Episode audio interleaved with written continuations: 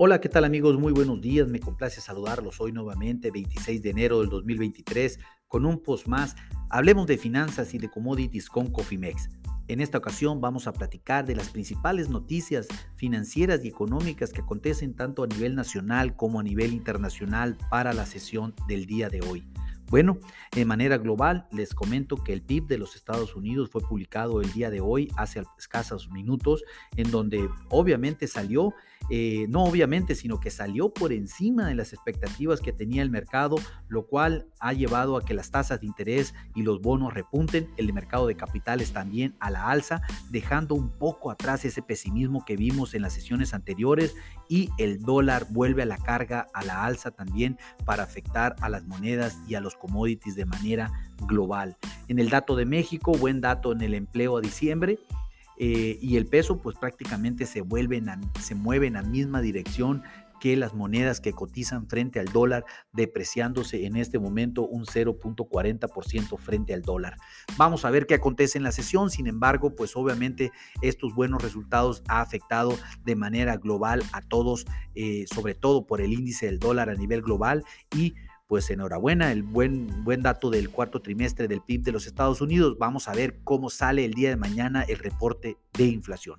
Bueno, hablando de Estados Unidos, le recomiendo que pues el dato importante que vamos a esperar es, el día de mañana de la inflación. El día de hoy se reportó el PIB al cuarto trimestre, el cual tuvo un crecimiento del 2.9%. Esto fue superior al 2.6% esperado, pero por debajo del 3.2% del tercer trimestre. Sin embargo, pues crecimiento al final del día y por encima de lo estimado que es lo mejor por parte del mercado. El, el PIB pues fue prácticamente se fue del 3.5 del 3.5, perdón, del 3.3 al 3.5. La verdad no fue mucho el incremento, pero sí tuvo uno, un crecimiento importante. En cuanto al gasto en el consumo, creció el 3.2 en el tercer trimestre, lo cual pues también estaba presupuestado por parte del mercado. La caída esperada en las órdenes de los bienes duraderos a diciembre fue del 0.1% de 0.2% esperado y tuvo un crecimiento del 0.1% para el mes de noviembre. Este también fue un buen dato para los Estados Unidos.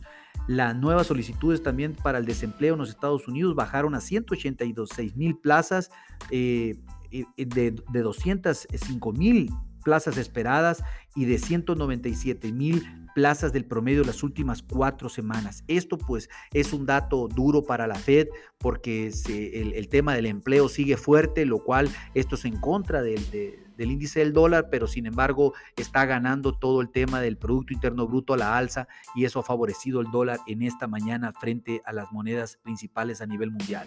El desempleo no afloja, su paso, tiene un paso firme a pesar de los anuncios de los recortes de personal de muchas empresas tecnológicas que hemos estado informando durante la semana pasada y, y lo que llevamos de esta, lo cual pues tiene repercusiones sobre todo en el sector nada más de telecomunicaciones o en el sector del, de tecnologías. Vamos a ver, los demás sectores están jalando duro, como decimos nosotros. El reporte se reportaron también los datos de la balanza comercial a diciembre con un déficit de 90.270 millones de dólares. Esto fue superior a los, a los 82.930 millones en noviembre, dado que Estados Unidos está importando más de lo que está exportando y eso también es importante sobre todo para las cadenas de suministro, pero todavía están por debajo de esa barrera de los 100 mil millones, la cual habían estado por mucho tiempo antes en los Estados Unidos. Ahí va, sin embargo, pues mejorando las condiciones económicas, seguramente Estados Unidos exportará más y las condiciones cambiarán pronto. Vamos a ver qué, cuál es el siguiente reporte de la balanza comercial a enero, donde esperamos que esto se revierta y, o disminuye prácticamente. Tesla, eh, la información de ayer reporta, eh, sacó su reporte financiero, el cual superó las expectativas también de, del mercado. Esto tiene ahorita al Standard Poor's subiendo gracias al sector de tecnología. La empresa pues subía más del 8% al momento de este Los mercados a la alza, el Standard Poor's subiendo el 0.82%, el Nasdaq subiendo el 1.5%. ¿Qué está sucediendo para Europa?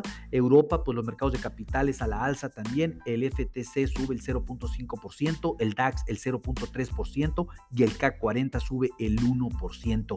Hacia los mercados de capitales también con, comportamientos mixtos.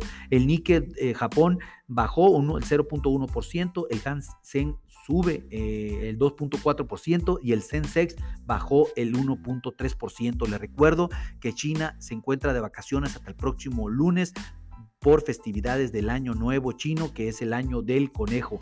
Hablando de México, pues se reportó, eh, se presentó el reporte de desempleo al mes de diciembre, el cual fue del 2.8, de un 2.9 a un 2.8 esperado lo cual pues prácticamente salió dentro de las expectativas que tenía el mercado sin, sin, sin, nada que decir en ese, en ese tema. No es lo que está afectando al tipo de cambio el día de hoy, lo que está afectando al tipo de cambio es el reporte del PIB del crecimiento de los Estados Unidos y la apreciación del dólar a nivel internacional.